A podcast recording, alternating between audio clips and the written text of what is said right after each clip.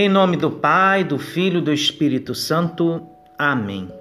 Ave Maria, cheia de graça, o Senhor é convosco. Bendita sois vós entre as mulheres, e bendito é o fruto do vosso ventre, Jesus. Santa Maria, Mãe de Deus, rogai por nós, pecadores, agora e na hora de nossa morte. Amém. Irmãos e irmãs, hoje, sexta-feira, 22 de maio, da sexta semana da Páscoa, é dia também memória facultativa de Santa Rita de Cássia, mas também como datas comemorativas Dia do Apicultor, Dia Internacional da Biodiversidade, Dia do Abraço. E somos convidados a ler a primeira leitura do livro dos Apóstolos, capítulo 18, versículos 9 a 18, o Salmo 46 e o Evangelho de João, capítulo 16, versículos 20 a 23a.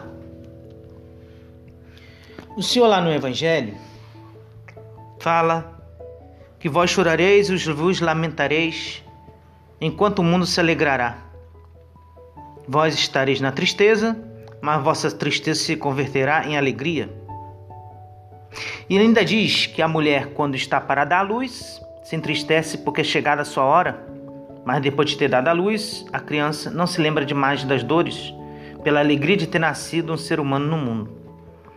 É claro, a tristeza nos acompanha, é impossível não ter nesta vida em algum momento, mas a alegria maior é a do nascimento, a alegria de saber que Deus nos ama, que somos seus filhos, que Jesus está sempre ao nosso lado, que podemos viver em união e fraternidade. E a alegria do Evangelho é a alegria sempre presente e inconfundível. O consolo de Cristo, os seus apóstolos, no Evangelho de hoje, é também para todos os cristãos que são fiéis ao Cristo. A você, a seu irmão, sua irmã, sua mãe, seu pai, filho, filha, quem quer que seja, todos nós somos chamados a vivermos esta grande alegria para nós hoje transmitida. E essa alegria só pode ser dada se nós também a buscarmos, a aceitarmos, quisermos. O discurso de, de despedir Jesus e no encorajamento dos discípulos para que não se entristeçam ou se amedrontam diante da aparente ausência de Jesus e dá os desafios da missão. Na primeira leitura, Paulo se encoraja para que não tenha medo, pois Deus está sempre com ele. E essa confiança em Deus está presente nele, que lhe dá força para nunca desistir da missão, que é repleta de desafios, tormentos. Paulo ainda tem uma contemplação que Deus encoraja, permanece um ano e meio nesta área de missão. Mas nós carregamos medos. Paulo continua a missão, mesmo sem ver dissipada todas as perseguições, ameaças, violência, como as que ocorreram em Sóstenes, o chefe da sinagoga, que foi espancado diante dele do tribunal para amedrontá-lo e tentar detê-lo na sua ação missionária.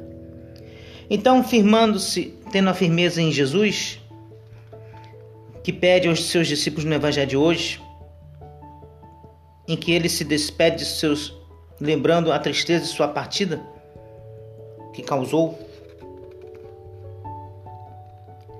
E devido à sua paixão sofremos, mas com a sua ressurreição temos a maior de todas as alegrias em Cristo.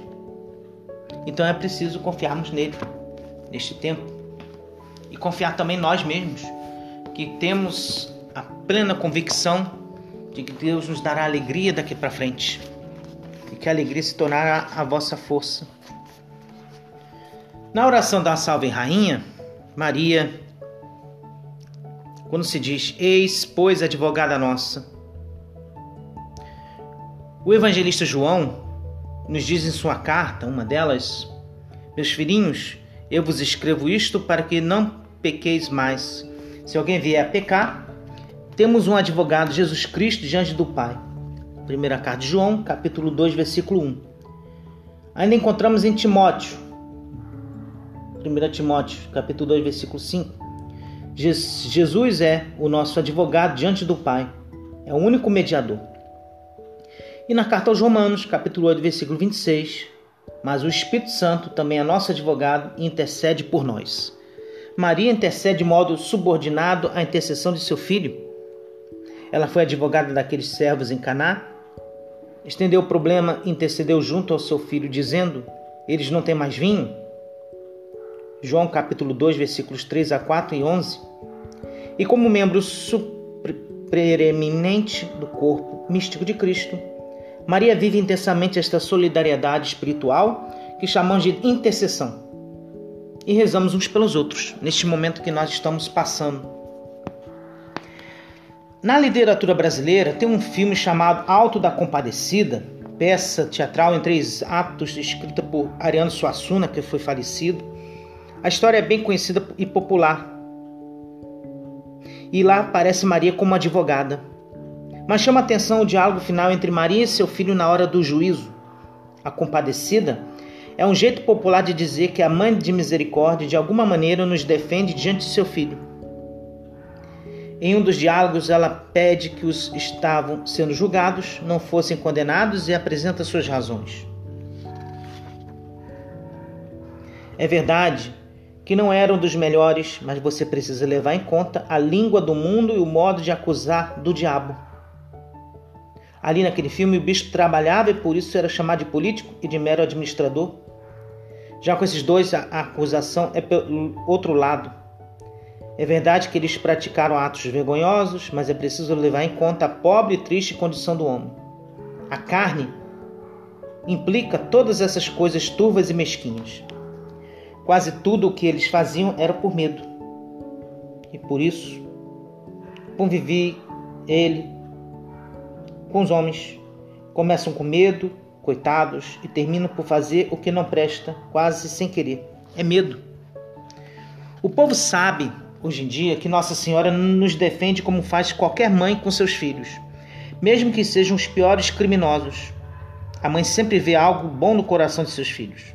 E Maria é invocada como auxiliadora e advogada porque é a mãe e defende seus filhos.